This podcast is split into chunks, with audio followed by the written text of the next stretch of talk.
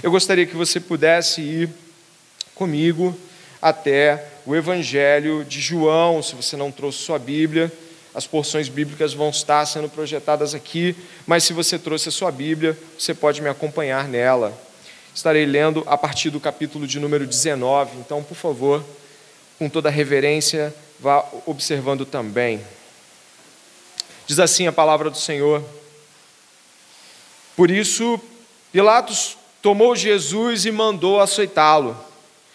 Os soldados teceram uma coroa de espinhos e a puseram na cabeça de Jesus. Também o vestiram com um manto de púrpura. Chegavam-se a ele e diziam: Salve, Rei dos Judeus! E davam-lhe bofetadas. Pilatos saiu outra vez e disse aos judeus: Eis que eu o apresento a vocês, para que saibam que não encontro nele crime algum. Então Jesus saiu trazendo a coroa de espinhos e o manto de púrpura. E Pilatos lhes disse: Eis o homem. Quando viram Jesus, os principais sacerdotes e seus guardas gritaram: Crucifique! Crucifique! Pilatos repetiu: Levem-no daqui, vocês mesmos, e o crucifiquem, porque eu não encontro nele crime algum. Os judeus responderam: Temos uma lei e segundo essa lei, ele deve morrer, porque se fez filho de Deus. Pilatos, ouvindo tal declaração, ficou ainda mais atemorizado e, entrando outra vez no pretório, perguntou a Jesus: De onde você é? Mas Jesus não lhe deu resposta. Então Pilatos o advertiu: Você não me responde? Não sabe que tenho autoridade tanto para soltar você como para crucificá-lo? Jesus respondeu: O Senhor não teria nenhuma autoridade sobre mim se de cima não lhe fosse dada. Por isso, quem me entregou ao Senhor tem maior pecado. A partir desse momento, Pilatos queria soltá-lo, mas os judeus gritavam: Se você soltar esse homem, não é amigo de César. Todo aquele que se faz rei é contra César. Quando Pilatos ouviu essas palavras, trouxe Jesus para fora e sentou-se no tribunal, no lugar chamado pavimento, em hebraico, Gabatá, e era a preparação da Páscoa, por volta do meio-dia.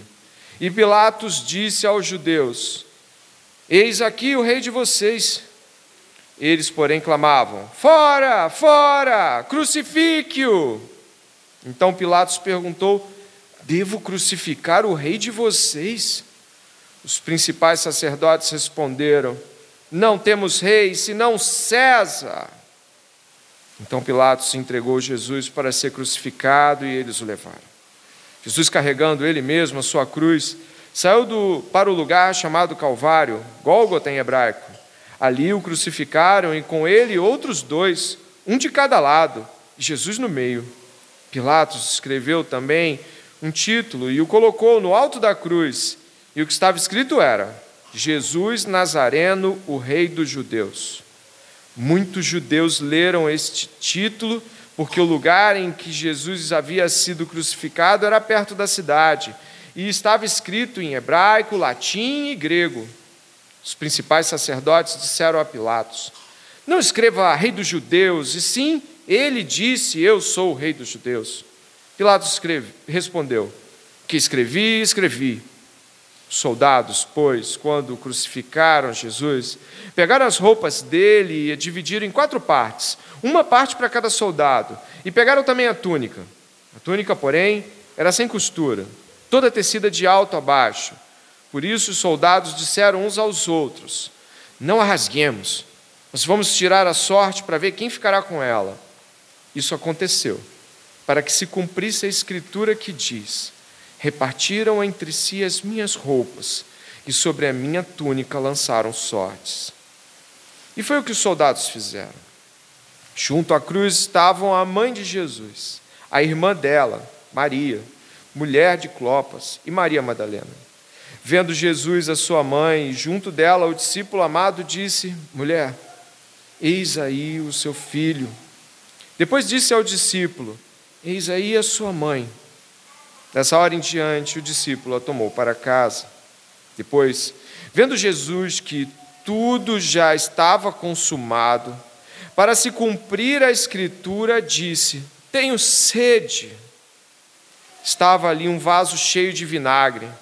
E embeberam de vinagre uma esponja e, fixando-a num caniço de sopo, aproximaram-se aproximaram a esponja da boca de Jesus.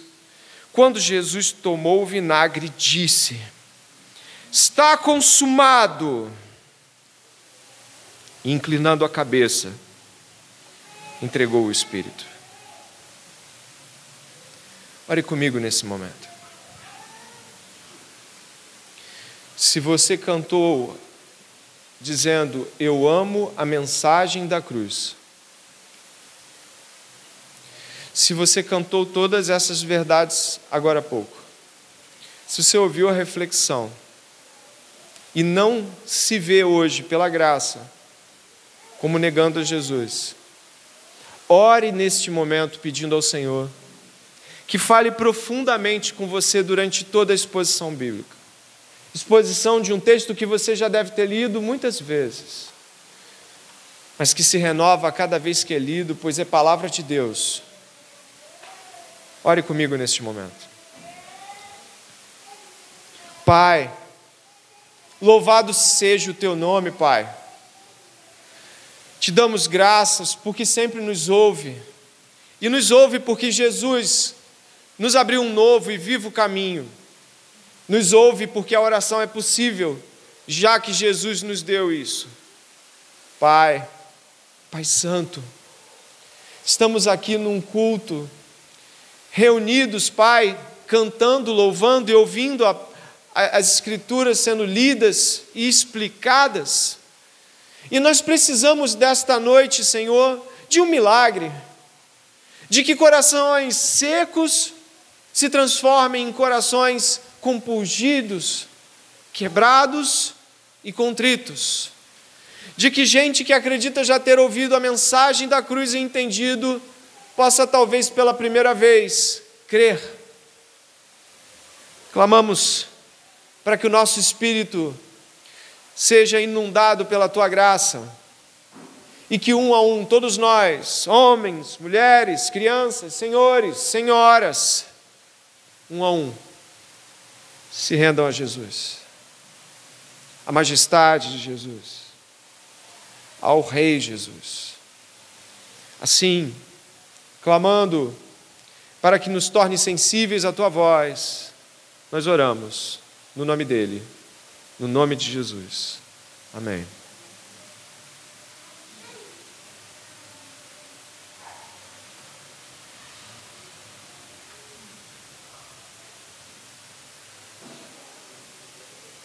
O tema desta mensagem é está consumado.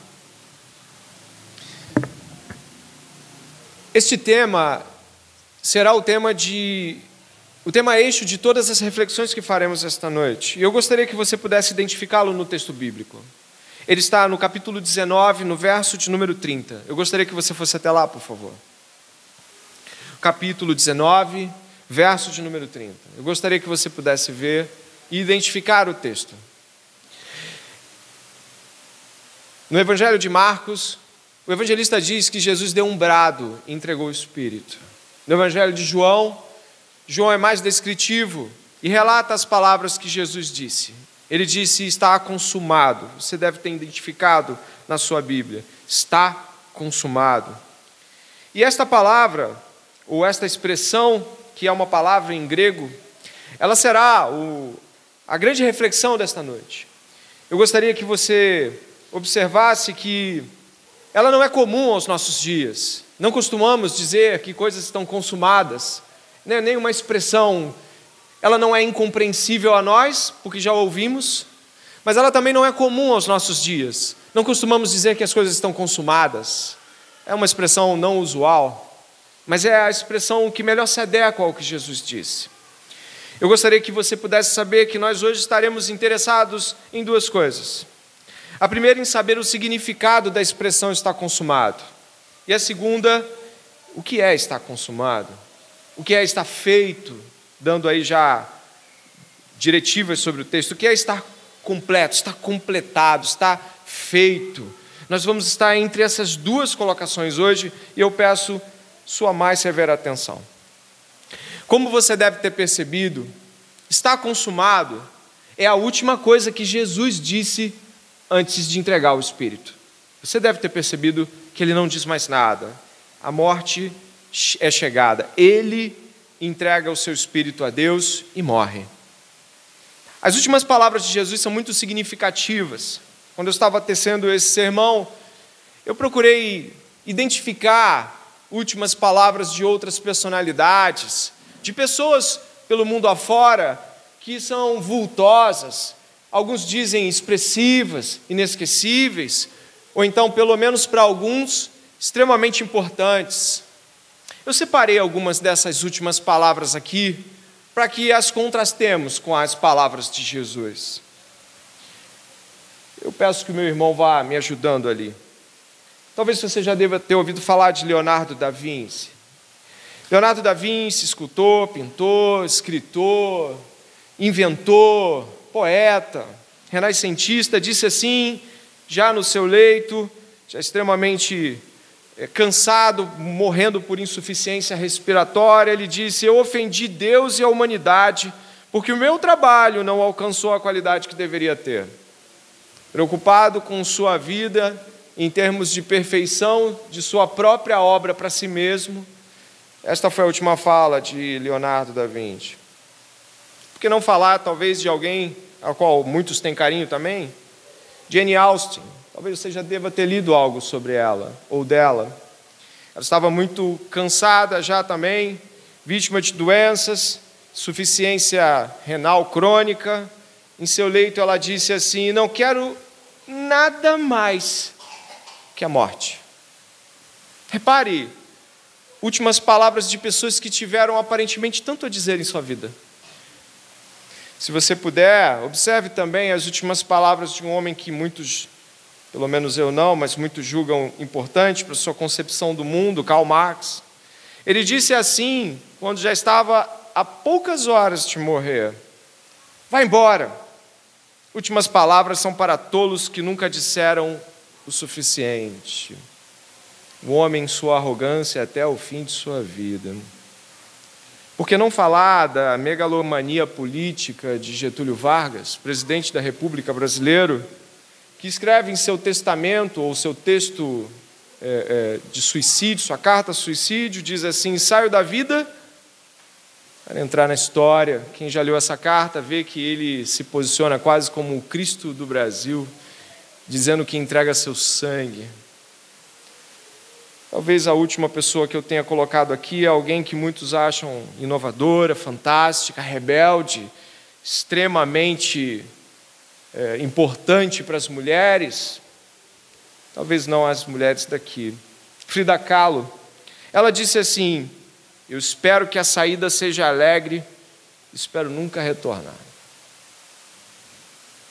Eu não sei se você percebe, mas as últimas palavras de personalidades que nós conhecemos, algumas pelo menos talvez você conheça, elas parecem dizer acerca de seus próprios egos ou apenas a acerca de seus próprios sofrimentos físicos. Elas trazem um significado extremamente egoísta ou miserável à vida. Jesus disse assim, mais uma vez eu leio para você. Em grego, tetelestai, ou para nós em português a expressão é está consumado. Por que ele disse isso?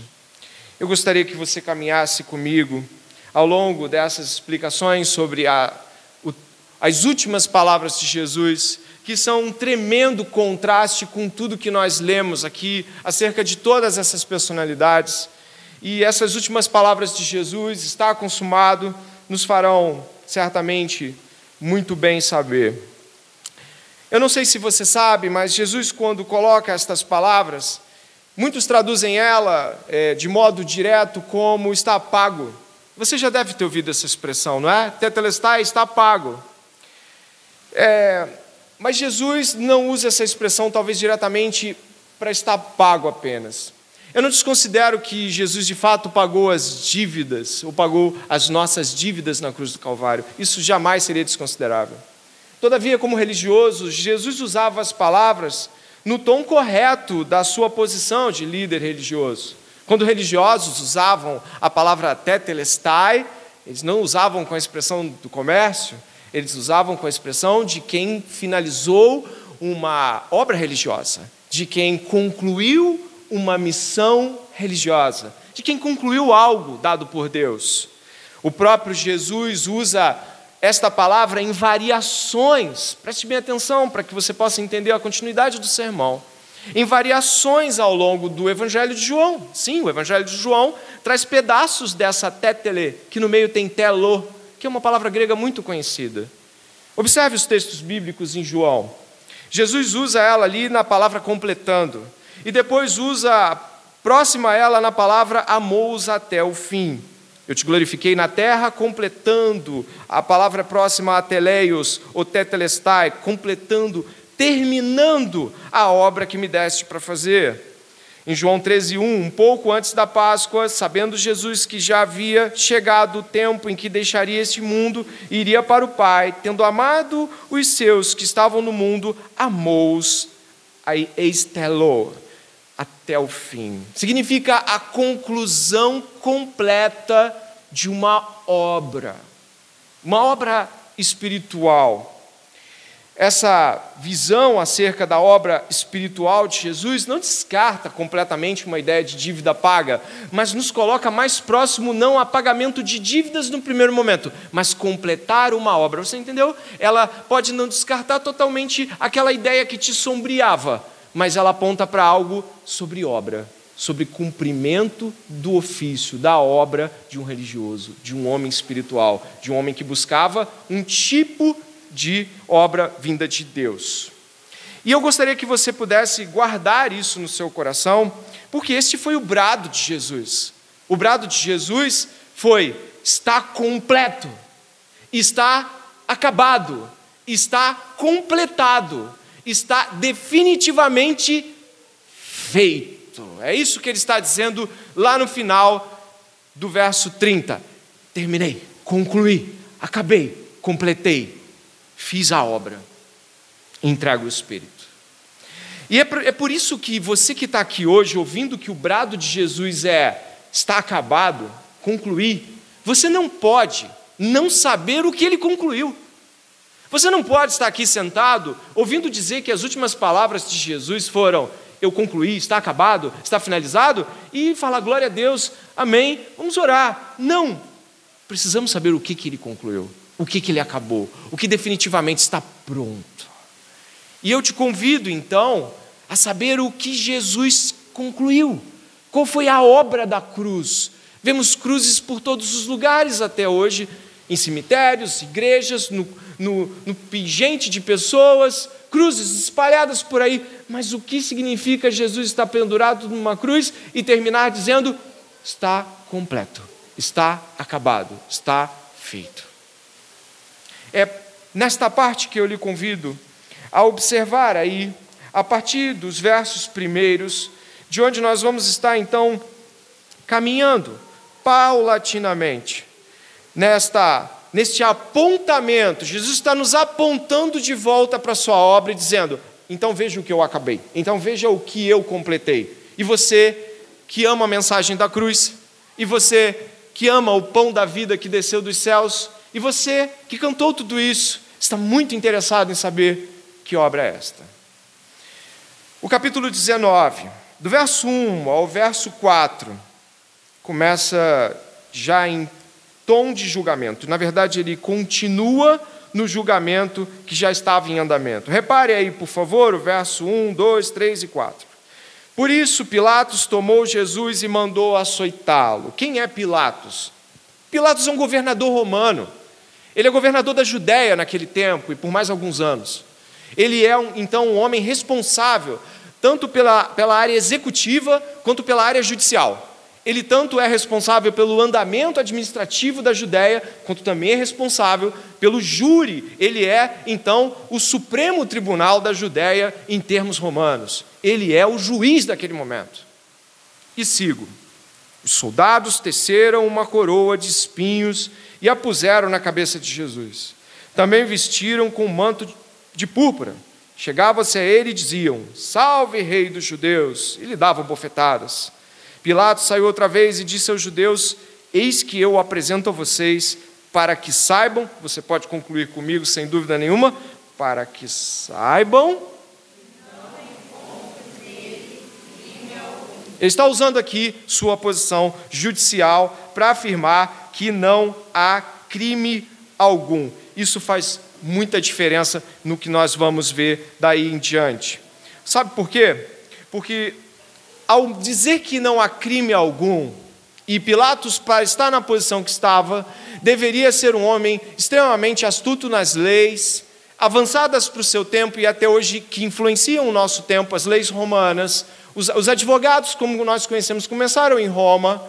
Pilatos não era alguém que simplesmente examinaria o caso de qualquer maneira. Ele examinou o caso, observou as provas, observou as testemunhas, ouviu, como você pode, você deve ter visto isso. Ele ouviu os acusadores, ele ouviu o réu, ele ouviu os argumentos, ele fez todo o papel de juiz. Ele falou: não, não há culpa alguma. Não há nada que esse homem é, deva receber em termos de pena de morte. Ele não deve recebê-lo. Mas se nós observarmos o caso mais à frente, presta atenção que Jesus já havia passado por um outro julgamento. Eu coloquei esse julgamento, ele está em Marcos capítulo 14, verso 55. Eu vou ler aqui para você. Ele, Jesus também foi julgado horas antes pelo seu povo. E levantando-se alguns, que estavam no sinédrio, no julgamento, levantando-se alguns, preste atenção, ouvindo se não conseguir ver, testemunhavam falsamente, dizendo: nós o ouvimos declarar: Eu destruirei esse santuário edificado por mãos humanas, e em três dias construirei outro, não por mãos humanas. Nem assim o testemunho deles era coerente. E levantando-se o sumo sacerdote, no meio, perguntou a Jesus: Você não diz nada em resposta a estes, ao, ao que estes depõem contra você? Jesus, porém, guardou silêncio e nada respondeu. O sumo sacerdote tornou a interrogá-lo. Você é o Cristo? O Filho do Deus bendito? Jesus respondeu, presta atenção. Eu sou. E vocês verão o Filho do Homem sentado à direita do Todo-Poderoso e vindo com as nuvens do céu. O sumo sacerdote, rasgando as suas vestes, disse: Por que ainda precisamos de testemunhas? Vocês ouviram a blasfêmia? Que, qual é o parecer de vocês? E todos o julgaram réu de morte. Alguns começaram a cuspir nele, a cobrir-lhes o rosto e bater nele e dizer-lhe: profetize. Os, guarda, os guardas davam-lhe bofetadas. Repare no julgamento dos judeus: não havia provas, não havia indício de nada que ele tivesse é, criminalmente sendo julgado para ser culpado. Jesus era inocente. Então eles tiveram que apelar para o próprio réu, para ver se o réu abrindo a boca, o réu poderia se acusar, poderia haver ali então uma declaração que fosse criminosa, pecaminosa. Então eles foram direto ao ponto: você é o Cristo? O Filho do Deus bendito? Entre esta pergunta eu poderia dizer o seguinte: o Filho do Deus bendito que eles esperavam há mais de mil anos, anunciado por todos os profetas que viria ao mundo nascido de uma virgem, que faria algo surpreendente, que era unir as tribos de Israel em louvor e glória a Deus, se foi o que você deve ter ouvido falar, naquela ovação do Osana, bendito. E temos em Jesus então um grande profeta. O povo o aclama como rei. Sabe? Isso questiona a autoridade e o coração dos judeus, mas não questiona a Bíblia. Jesus não está trazendo problemas para as Escrituras, você entende? Ele não está trazendo ruídos para as Escrituras. Ele é a palavra encarnada. E ele responde: Eu sou. Eu sou. Era como se eles deveriam ouvir assim: Eu sou. E eles dissessem: Nós esperávamos por você por tanto tempo. E se prostrassem todos e se ajoelhassem. Imagine esta cena que não aconteceu que não aconteceu. Se ajoelhassem e bendissessem o nome de Yahvé. e dissessem: O filho de Yahvé, o filho de Yahvé, e saíssem pelas ruas de Jerusalém chorando, chorando, declarando em voz alta de que Deus enviou seu filho, o filho de Yahvé. Ele está aqui, a paz reina entre nós, ah, Osana! E imagine esta alegria saindo, sendo declarada do Sinédrio pelas madrugadas de Jerusalém, mas ao invés deles responderem com fé, eles olharam para aquele homem que já estava sendo arrastado desde o Getsemane, totalmente destruído visualmente, já sujo, sendo olhado por eles e não pode ser. Não, não pode ser não. E a primeira palavra deles não é nem será, mas é não precisamos de mais testemunhas. Ele já falou que nós precisávamos. Olha aí, blasfêmia. Jesus tinha passado pelo tribunal dos judeus sem ter nenhum crime com o qual acusar, senão a própria verdade. Eu sou filho de Deus. Jesus vai para o julgamento de Pilatos e Pilatos não tem absolutamente nada com que acusar. Mas aí a gente vai caminhando e você pensa, puxa, mas por que, que qual era a dificuldade deles de entender isso? Olha, os judeus tinham muitas profecias acerca do Messias, eu coloquei só algumas. Por exemplo, Jesus falou que ele estaria sentado à direita do Todo-Poderoso, não é? Olha o Salmo 110, verso 1, tão conhecido Salmo 110. Eles deviam ter percebido na fala de Jesus o Salmo 110. Por que não percebeu o Salmo 110 na fala de Jesus? Onde diz assim: Disse o Senhor ao meu Senhor, você sabe ele, né? Sente-se à minha direita até que eu ponha os inimigos por estrado de seus pés. O Messias ao lado, à direita de Yahvé. Jeremias 33, 14 e 15. Eis que vem dias, diz o Senhor, em que cumprirei a palavra, a, a palavra boa que falei à casa de Israel e à casa de Judá. Naqueles dias, naquele tempo, farei que brote a Davi um renovo de justiça, e ele trará juízo e justiça na terra Lucas 1, 31, 33. E eis que em teu ventre conceberás, darás à luz um filho, e por-lhe-ás o nome de Jesus. Ele será grande e será chamado Filho do Altíssimo. E o Senhor Deus lhe dará o trono de Davi, seu pai, e reinará eternamente na casa de Jacó, e seu reino não terá fim. Por que Jesus não foi recebido? Porque ele era inocente porque ele era justo, porque ele e o era aqui fala com sua jornada terrena. Jesus é justo, Jesus é bom, mas eu vou usar o era para que você entenda exatamente daquele momento do Sinédrio. Jesus é, é bom, é justo, fiel. Não havia pecado sobre ele, não havia acusações sobre ele, não havia nada que o denegrisse. Ele cumpria a lei, ele era alguém correto em todas as coisas mas isso é óbvio, os seres humanos não são capazes de reconhecer a Deus, amá-lo, adorá-lo e glorificá-lo, porque nós somos maus. Preste atenção, nos próximos 25 a 30 minutos você vai ouvir falar da palavra de Deus, e se não for por um milagre, você não vai recebê-la. Como eles, eles sabiam mais Bíblia do que a gente, mas eles não foram capazes de recebê-la porque são maus como nós, e se não houver um milagre no nosso coração, também não recebemos a palavra de Deus. Também podemos ver Jesus estampado diante dos nossos olhos e nada acontece. Homens maus, duros de coração, como nós. E eles não conseguiram achar um pecado em Jesus. E o que acontece aqui, nas últimas 24 horas de Jesus, é que as 24 horas de Jesus são dignas de nos deixar com muito assombro. Preste atenção, eu acho que eu coloquei algo nesse sentido. As últimas 24 horas de Jesus, você acha que não, nela? Acho que não. Ouve só, por favor. As últimas 24 horas de Jesus, desde a sua traição à mesa, ele passa pela angústia do Getsemane, clama por seu pai, mas é um silêncio do não. Em seguida, ele é preso, espancado, esbofeteado abandonado por todos, como foi dito aqui, até por seus discípulos, até pela liderança dos discípulos, que era Pedro. Ele passa vergonha, terror psicológico. Jesus Cristo é espancado e passa por flagelos. Ele passa por dois julgamentos públicos muito complexos e depois é espancado de novo. Ele é espancado quando Pilatos ouve o Barrabás que você ouviu aqui, depois é espancado antes de ir para a cruz. São duas sequências de espancamento.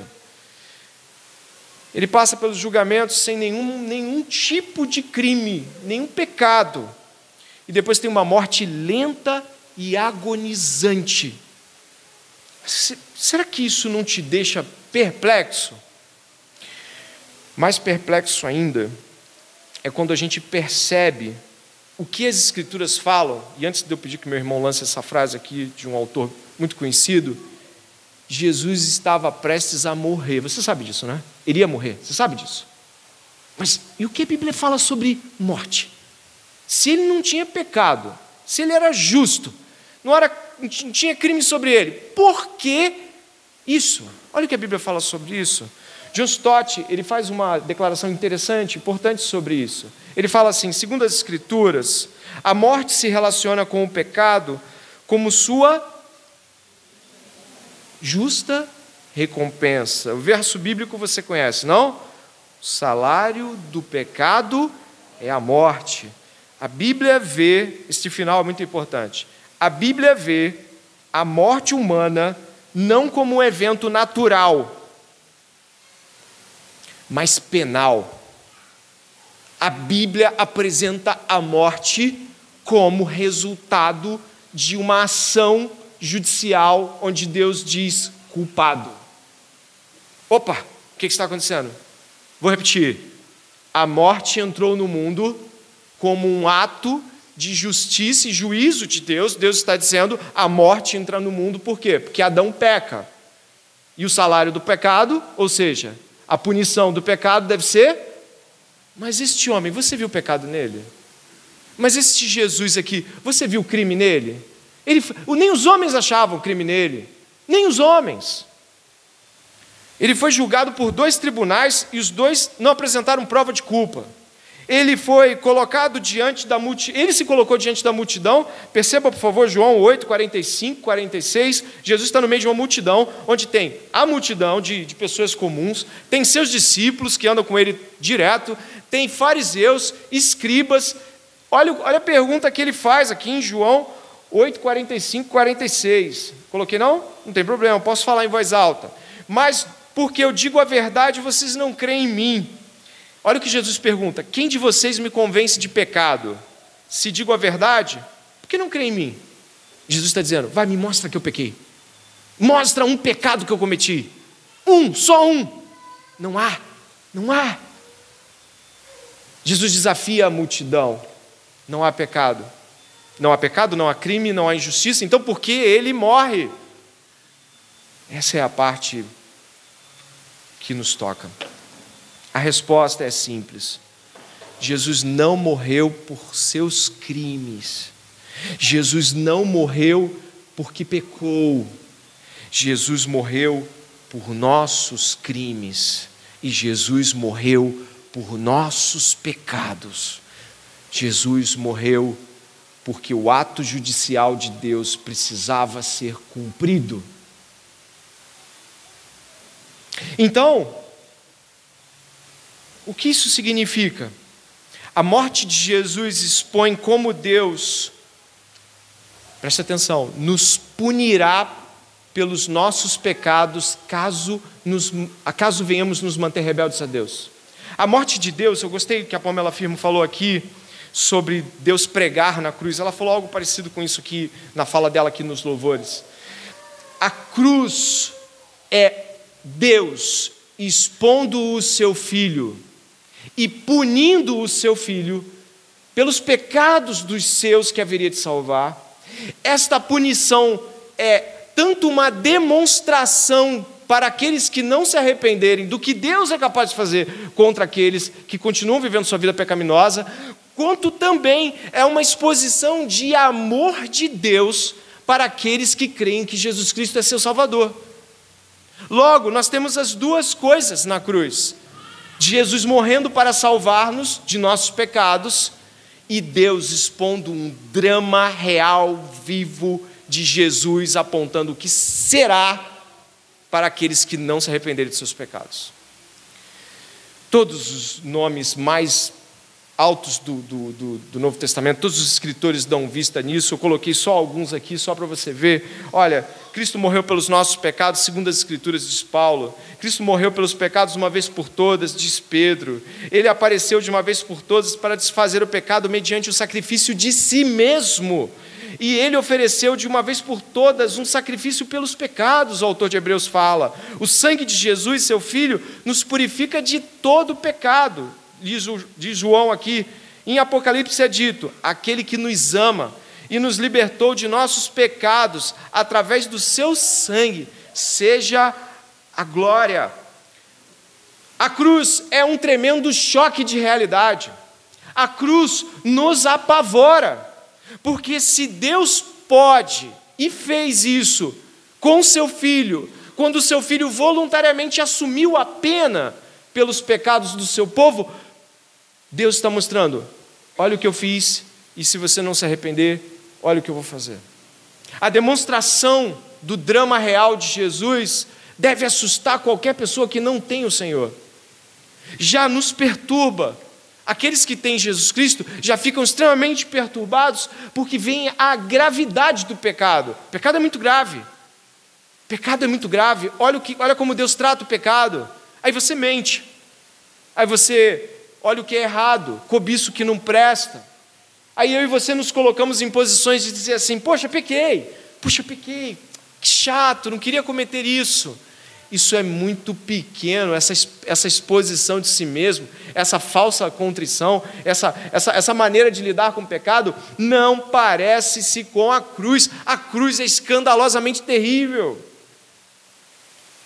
Logo, o que eu quero neste momento que você entenda, a cruz do Calvário é um ato judicial de Deus, que expõe como Deus julga e julgará o pecado, tanto agora em Jesus como o fez, quanto para sempre e eternamente, quando os pecadores estiverem diante do juízo final. Ao refletir sobre essas coisas, João 3, 35, 36 nos traz aí uma. Não sei se trouxe também, acho que não, nela. Né, trouxe? Você fala se eu coloquei. O pai ama o filho. Você pode ler comigo, por favor? O pai ama o filho e todas as coisas entregou em suas mãos. Quem crê no filho tem a vida eterna. Aquele que não crê no filho não verá a vida, mas a ira de Deus permanece sobre ele. Isso deve nos perturbar. O que é a ira de Deus? Quando olhamos para o que Jesus passou, já temos clara certeza de que será e é algo terrível. Jesus Cristo nos mostra passo a passo, como vamos ver, como foi brutal o passo a passo de Deus que levou Jesus até a cruz.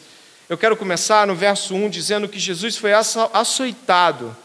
Eu não sei se você sabe disso, mas Mateus, dê uma olhada por favor aqui no texto bíblico exposto. Mateus também narra sobre é, esta questão de Jesus.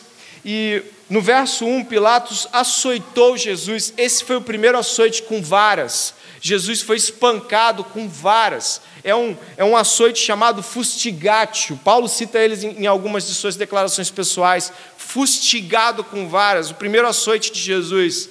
A intenção era de que as costas do prisioneiro e suas partes da, da, de, de trás da perna fossem esfacelados, ou tão, tão espancados que ele não pudesse ficar de pé, que ele tremesse ao sair daquela condição. Em geral, isso não era para quem fosse crucificado. O fustigatio, esse primeiro açoite de Pilatos, ele era apenas para mostrar o poder de Roma sobre seus prisioneiros. Como aquelas coisas que bandidos fazem, às vezes, em comunidades, cortam um dedo, cortam um braço, para mostrar quem manda. Mas não parou por aí. Mateus capítulo 27, versos 24 e 26, falam a, a, segunda parte do que Jesus passou nesse sentido. Quando Pilatos percebeu que não estava obtendo nenhum resultado, mas pelo contrário estava iniciando um tumulto, se iniciando um tumulto, mandou trazer água, lavou as mãos diante da multidão e disse: Estou inocente do sangue deste homem, a responsabilidade de vocês. Todo o povo respondeu: Olha só isso, que o sangue dele caia sobre nós e sobre nossos filhos. Então Pilatos soltou-lhes Barrabás, mandou açoitar Jesus e o entregou para ser crucificado. A palavra grega aqui vai apontar para o verbetatio, verberatio, que era o açoite final, chicote de couro com pedaços de osso e pedaços de metal. O objetivo era expor os órgãos. Você entende o que Jesus passou? O objetivo era expor-lhe as entranhas, ou pelo menos esfacelar, e, como diz é, Carson no seu comentário, o comentarista Carson fala, de Carson fala, o objetivo era desumanizar, desfigurar o indivíduo, para que ele pudesse durar o menos possível na cruz e pudesse ir desfilando como uma massa descorporificada, totalmente destruída. Agora você entende porque Jesus não conseguiu levar sozinho a travessão, a trave do madeiro. Só em pensar nisso, eu começo a, a, a pensar em minhas pequenas e tolas colocações de ah, eu não sei se eu vou conseguir, ah, eu não sei se isso é muito difícil para mim, eu não sei se eu vou fazer isso, ah, Jesus entende a minha fraqueza quando eu olho para algo assim. Quando eu olho para algo assim, eu fico pensando muito na nossa miséria em nos doar para Jesus. Em seguida, vá percebendo aí no, no que estamos falando, os, os, soldados ali do verso 1 ao 4 começam a humilhá-lo de todas as formas, eles pegam ali, e essa ideia dele ser julgado como um rei, eles deve cair no conhecimento deles, então eles pegam essa coisa da conversa com Pilatos e levam ali para o pátio externo, e ali Jesus então passa por um vexatório e terrível momento de bufetadas, onde eles vão, se aproximam e aí eles abaixam, saudam e lhe dão uma bufetada no seu rosto. E está lá Jesus apanhando, fazendo, eles fazendo fila para fazer isso. Esse salve o rei era o ritual de beijamão do, de César, aquela situação de colocar a mão, estender e ser abençoado pelo, pelo rei, pelo imperador, pela autoridade. Então eles se aproximavam e batiam eu não sei se você percebe o que está havendo aqui. Lembre que eu falei que o julgamento de Jesus, tudo que ele passou, aponta para o julgamento final e tudo que aqueles que se mantêm rebeldes a Deus passarão. Sabe, toda a sua amarra vai cair por terra quando você estiver diante de Jesus, lá no julgamento final. Não vai haver conversa. Toda, todo, ver Jesus aqui com um manto púrpura e uma coroa de espinhos isso tudo vai ser virado ao contrário no final dessa história. No final dessa história, Jesus está sentado em seu trono, os livros são abertos, e todos aqueles que o transpassaram verão. Todo mundo vai ver Jesus e vai ver Jesus como ele é, glorificado, poderoso e forte. Toda essa marra que a gente tem na vida de achar que pode desprezar Jesus vai cair. E eu sigo com vocês percebendo como isso se combina com as narrativas que o próprio Jesus diz daquele último dia. Mateus capítulo 22, verso 13, Jesus fala do inferno e das trevas assim, das trevas finais do julgamento daqueles que foram para o inferno. Disse então o rei a seus servos, Jesus diz em uma parábola: Amarrai-o de pés e mãos, levai-o e lançai-o nas trevas exteriores. Ali haverá pranto e ranger de dentes. Entende? O sofrimento de Jesus prefigura o sofrimento daqueles que não verão as bênçãos de Deus se mantiverem rebeldes. Lucas 13, do 23 ao 28, diz assim: E alguém lhe perguntou, olha a pergunta, olha que pergunta pertinente esta: Senhor, são poucos os que são salvos? Que pergunta interessante, não é? São poucos. Imagine, ele está perguntando para o próprio Deus: salva muita gente? Muita gente é salva? Imagine você podendo estar falando com Deus pessoalmente, perguntando: muita gente se salva? Jesus respondeu: esforcem-se por entrar pela porta estreita. Pois eu afirmo a vocês que muitos procurarão entrar, mas não conseguirão. Quando o dono da casa se tiver levantado e fechado a porta, e vocês do lado de fora começarem a bater, dizendo: Senhor, abra a porta para nós, ele responderá: Não sei de onde vocês são. Então vocês dirão: Comíamos e bebíamos com o Senhor. Além disso, o Senhor ensinava em nossas ruas. Mas ele dirá a vocês: Não sei de onde vocês são. Afastem-se de mim, vocês todos que praticam o mal. Ali haverá choro e ranger de, dentes. Quando vocês virem Abraão, Isaac, Jacó e todos os profetas no reino de Deus, mas vocês lançados fora, perceba, Jesus está mostrando aqui, falando claramente de que não vai ter trégua, não vai ter conversa, não vai ter mais uma chance. Acabou. Ele está padecendo ali nas mãos dos soldados, tipificando tudo aquilo que virá para todos nós. Hoje é tempo de se entregar a Cristo. Hoje é tempo de se entregar a Cristo. Hoje é tempo de se dobrar ao Rei. Hoje é tempo de reconsiderar a sua posição, de perceber que você é alguém que não tem nada para oferecer a Deus, que você é miserável como eu e nós não, não damos conta de nossa própria salvação, não temos ofertas nem nada que dê a Deus. Hoje é tempo de você e eu nos ajoelharmos e dizermos: Senhor, eu sou salvo mesmo, né?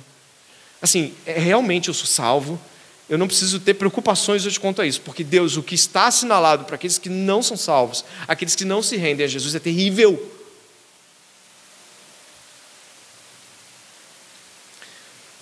O reflexo que temos dos soldados mostra o, próprio, o desprezo deles a Jesus, se reflete no total desprezo de Deus aqueles que se mantiverem fora do amor de seu filho. Deus virará o rosto e mandará que sejam levados para as trevas exteriores todos aqueles que ficaram contra o amor de seu filho, a bondade de seu filho, que não se dobraram a Jesus, que acharam que os evangélicos, os crentes, os da Bíblia estavam todos loucos, querendo que todo mundo fosse perfeito e certinho. Sabe aquele papo de que todos os caminhos levam a Deus? Balela, espíritas, se continuarem onde estão, vão para o inferno. Católicos romanos, se continuarem adorando Maria, vão para o inferno. Evangélicos, se continuarem achando que só porque nasceram na igreja evangélica estão salvos, vão para o inferno. E não vão para o inferno porque fazem essas coisas, mas porque não se renderam ao amor de Jesus, ao Deus que unicamente é o único Deus verdadeiro. Um dia não haverá mais esta pregação e as portas se fecharão. Pum. E quando elas se fecharem, quem ouviu, ouviu. Quem creu, creu. Quem não creu, será condenado. A Páscoa de todo mundo bem, chocolate e alegria, não é a Páscoa que, que nos deu salvação. A nossa Páscoa é uma Páscoa onde nós estamos extremamente tristes com os nossos pecados, apesar de salvos, tristes com os nossos pecados, e nos apresentando a Jesus extremamente tristes por saber que o sacrifício dele foi infinitamente grande. Repare que o texto avança, e existe um momento aqui extremamente importante. Pilatos apresenta Jesus a todos eles, verso 5, ele diz assim: Verso 4, verso 5. Então Jesus saiu, trazendo a coroa de espinhos e o manto púrpura, e Pilatos lhes diz: Eis o homem. Essa demonstração tem duas coisas. Primeiro, ele estava mostrando para os judeus: olha aí o perigoso Jesus que vocês estavam com medo. Ele está ridicularizando os judeus também. Mas ele também está ridicularizando Jesus. Ele está dizendo: olha aí, olha o homem, eis o homem. Olha aí, Imagine Jesus todo machucado, quebrado, com a, o manto, com espinho de 10, 20, 30 centímetros, cravando, passando pela têmpora, saindo pelos olhos, sem poder ver direito, de repente sendo guiado por um soldado. É isso aí, ó. Isso aí que é o rei. Vai querer?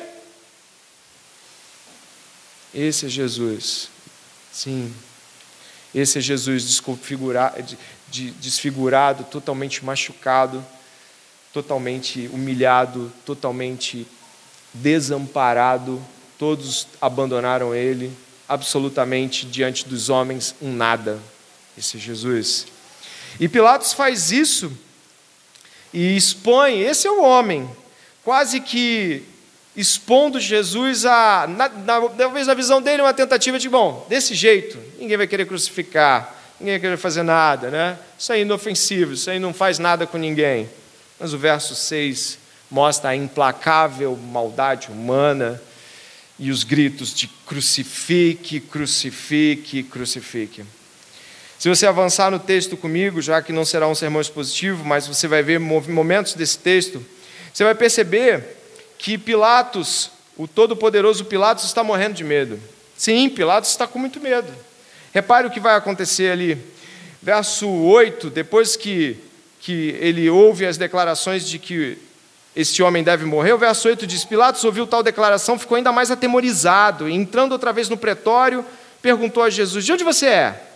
Mas Jesus não lhe deu resposta. Então Pilatos o advertiu: Você não me responde? Não sabe que tem autoridade para, tanto para soltar como para crucificá-lo? Jesus respondeu: O Senhor não teria nenhuma autoridade sobre mim se de cima não lhe fosse dada, por isso quem me entregou ao Senhor tem maior pecado. A partir desse momento, Pilatos queria soltá-lo, mas os judeus gritavam: olha o grito deles: Se você soltar este homem, não é amigo de César. Todo aquele que se faz rei é contra César. Aí não teve jeito. Quando Pilatos ouviu isso, o poderoso Pilatos que mandava bater, mandava, sabe, eu sou, eu mando prender, eu mando matar, eu mando fazer qualquer coisa. Sabe o que aconteceu? Não manda nada. A pressão do povo, a pressão de ser denunciado a César, a pressão de, de ter sua cabeça cortada, e o que fez Pilatos? Temeu, sim, temeu, entregou Jesus para que seja crucificado. Nós temos aqui seguido a isso, acompanhe comigo do verso 17 até o verso de número 30, mas passando ali diretamente uma nova repetição de humilhações. Jesus é colocado como é, o rei dos judeus na sua placa e os soldados continuam zombando dele. Me chama a atenção o verso 23. Os soldados, dá uma olhada, os soldados, pois, quando ficaram, crucificaram Jesus, pegaram as roupas dele e dividiram em quatro partes uma parte para cada soldado, e pegaram também a túnica. A túnica, porém, era sem costura, toda tecida de alto a baixo. Por isso os soldados disseram uns aos outros: Não a rasguemos, mas vamos tirar a sorte para ver quem ficará com ela. Jesus, no mais completa dor e sofrimento, e eles estão nem aí para isso, estão pegando a roupa dele, se apropriando do que podem ainda, e Jesus está lá lançado à cruz. Basicamente é muito do que a gente pensa e vive, ou, ou pelo menos quando a gente é ímpio, fora da cruz de Cristo. A gente ouve falar do Evangelho, a gente fala assim, poxa, é verdade, né? Deus é bom, eu ainda vou, eu ainda vou ficar firme na igreja, eu ainda vou ser certinho, e segue. E segue a jornada. Ouve falar da cruz e segue. Alguns essa noite podem estar ouvindo falar da cruz e pensando assim: que horas mesmo termina, né? Ele falou 40, 50 minutos de sermão, não estão se dando conta estão passando de frente da cruz e olhando e desprezando a cruz.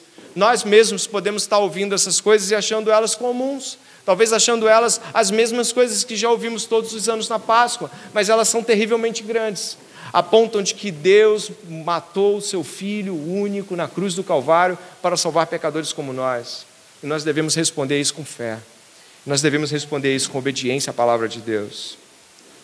Mas ao contrário de Pilatos, Jesus parece estar sob o controle, ainda que dentro da sua dor e do sofrimento, parece que ele está sob o controle das coisas. A resposta que ele dá a Pilatos é uma resposta que, se ele dissesse assim, até falei isso hoje lá em casa, se Pilatos falasse assim, de onde você é? E ele dissesse, eu sou da Galiléia. Poxa, tem um juiz lá, eu tenho alguém para te mandar lá para, sei lá, vou te mandar para Cafarnaum, eu vou te mandar para um, um outro júri para te tirar daqui. Se Jesus acaba dizendo de onde ele é de novo, talvez ele ia acabar sendo remetido para outro juizado. Jesus fala assim: não, você não tem poder que acha que tem. E o poder que você tem foi dado por outro. Jesus não quer facilitações, ele segue a sua jornada. Então, seguindo a cruz, sendo humilhado mais uma vez pelos soldados, o que nós encontramos é o texto final que eu gostaria de remontar com você. Ali, no verso 28, diz assim: Depois, vendo Jesus que tudo já estava consumado, para se cumprir a escritura, disse: Tenho sede. Estava ali um vaso cheio de vinagre. Embeberam de vinagre uma esponja e, fixando num caniço de sopo, aproximaram a esponja da boca de Jesus. Quando Jesus tomou o vinagre, disse: Está consumado. E, inclinando a cabeça, entregou o Espírito. Esse texto está consumado, é do Salmo 69, verso 20 e 21. Observe, por favor. Jesus recita o Salmo 69. As afrontas partiram o meu coração e desfaleci.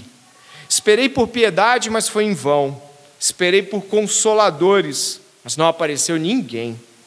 Por alimento me deram fel, e na minha sede me deram a beber vinagre. O texto traz muito da aflição de Jesus naquele momento. Então ele diz: está consumado. Preste atenção, são os últimos minutos. Ele diz: está consumado logo após cumprir uma profecia. ele diz: está acabado, está finalizado, está pronto, logo após cumprir uma profecia do livro de Salmos. Isso nos traz imediatamente a primeira das respostas de o que, que está consumado significa. Está consumado significa que todo o Velho Testamento aponta para Jesus e todos os textos bíblicos que direta e objetivamente apontavam para a vinda de Jesus, ele cumpriu. E ali ele conclui a obra, está consumado. Tudo que havia sido dito sobre mim, de como eu viria, de quem eu seria, de quem eu sou, de como Deus me traria até este mundo, tudo, tudo foi cumprido. Nascimento virginal, a entrada no jumentinho, a negação dos judeus, tudo está cumprido. A primeira coisa que eu queria que você lembrasse é de que Jesus cumpriu as Escrituras ele completou o que o Velho Testamento dizia acerca disso. Isso já nos traz a primeira consideração de que a obra completa de Jesus, a obra consumada de Jesus, é a obra definitiva de todas as coisas que o Velho Testamento ordenava para que alguém fosse justo, salvo, bom, e isso apontava para o Messias escolhido. A segunda coisa que eu gostaria que você soubesse sobre estar consumado é de que as Escrituras apontam nesse, em todo o decorrer da morte de Jesus, desde o seu martírio, de que Jesus cumpre uma sentença de cordeiro de Deus. Os judeus sacrificavam ano após ano um cordeiro puro, sem defeitos. Você se lembra da minha fala no começo? Jesus não tinha pecados. Ele é o cordeiro definitivo de Deus. Todos aqueles que buscam perdão não vão encontrar se auto-perdoando. Todos aqueles que procuram limpeza de coração, pureza, não vão conseguir isso fazendo uma mudança de comportamento. Todos aqueles que buscam pureza, limpeza, purificação dos seus pecados precisam ir a Jesus. Ele é a obra consumada de Deus. Deus deu Jesus Cristo para perdão de pecados do seu povo. Se você hoje cometeu pecados ontem, esta semana, esse mês, durante toda uma vida e não tem Cristo, se você chegar até Cristo agora, não importa quantos pecados você tenha, não importa o que você tenha feito, você chega até Cristo e diz: Me perdoa, Senhor e Ele está infinitamente disposto a perdoá-lo. A consumação da obra de Cristo mostra que toda a justiça que Deus deveria cumprir para perdoar pessoas foi cumprida em Jesus. Na verdade, o livro de Romanos, capítulo 3, do verso 22 ao 26, fala sobre isso. Preste atenção, que é o último texto bíblico a ser assinalado. Porque não há distinção pois todos pecaram e carecem da glória de Deus, sendo justificados, ou seja, sendo tornados justos, ou seja, retos diante de Deus, gratuitamente, por Sua graça, mediante a redenção que é em Cristo Jesus, a quem Deus apresentou como propiciação, oferta pelo pecado, no seu sangue, mediante a fé. Agora olha o final. Deus fez isto para manifestar a sua justiça, por ter ele, na sua tolerância, deixado impunes os pecados anteriormente cometidos, tendo em vista a manifestação da sua justiça no tempo presente, a fim de que o próprio Deus seja justo, o único justo é Deus, e justificador daquele que tem fé em Jesus. A obra de Jesus é uma obra de justiça. Deus não iria perdoar a gente sem que a justiça, ou seja, a punição pelos pecados que cometemos, fosse feita em alguém. Nós deveríamos pagar por ela, mas Jesus, infinitamente puro, infinitamente perfeito, se colocou à disposição desta morte em nosso lugar. Você está aqui hoje, e preste bem atenção, você está aqui hoje ouvindo a mensagem do Evangelho. E eu não sei quantas vezes você já deve ter ouvido a mensagem do Evangelho. Eu não sei nem se é a primeira, e eu espero que não seja a última. Mas a mensagem do Evangelho aponta de que pessoas como eu e você morreremos e só, se, só nos salvaremos deste mundo, desta terra, para não ir para o inferno, se crermos objetivamente que somos pecadores, que não temos boas obras que nos recomendam a Deus, que não, não vai ter jeitinho de se aproximar de Deus, e o único modo disso é crendo que Jesus Cristo é suficiente para salvar cada um dos que se aproximam dele. Eu poderia repetir isso a noite toda, sem me sentir cansado. Porque se eu repetir talvez a noite toda, talvez na décima você que não tem Jesus ouça. Talvez na décima primeira você fale, peraí, está falando que todo mundo pecou, não é? Sim, todo mundo pecou. Não tem ninguém bom. É, não tem ninguém bom. E que a obra consumada de Jesus é a obra de salvar pessoas más. Sim. O texto que se segue não está aqui, mas em Romanos diz: onde está o orgulho? Onde está o orgulho? Não há orgulho. Jesus Cristo nos chama esta noite para lembrarmos da Sua obra, sim para que a nossa justiça própria seja abatida, para que nossa tentativa de achar que somos alguma coisa seja completamente humilhada. Mas se hoje não nos submetermos a Jesus, não recebermos o Evangelho, bom, eu espero que haja outra chance para você, mas se não, se se mantiver rebelde, a punição de tudo aquilo que Jesus tipificou e viveu na realidade será vista por você diante do tribunal de Deus, dos horrores eternos, do inferno eterno. Venha para Cristo, venha para Cristo, venha para Cristo, venha para Cristo. Ore comigo neste momento. Pai, foi pregado o Evangelho, nós precisamos crer porque é o Evangelho que salva a vida de pessoas.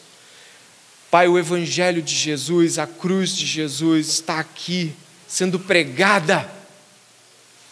Nós estamos neste momento, Pai, ouvindo sobre o sacrifício de Jesus, ouvindo sobre Deus perdoar pessoas más como nós.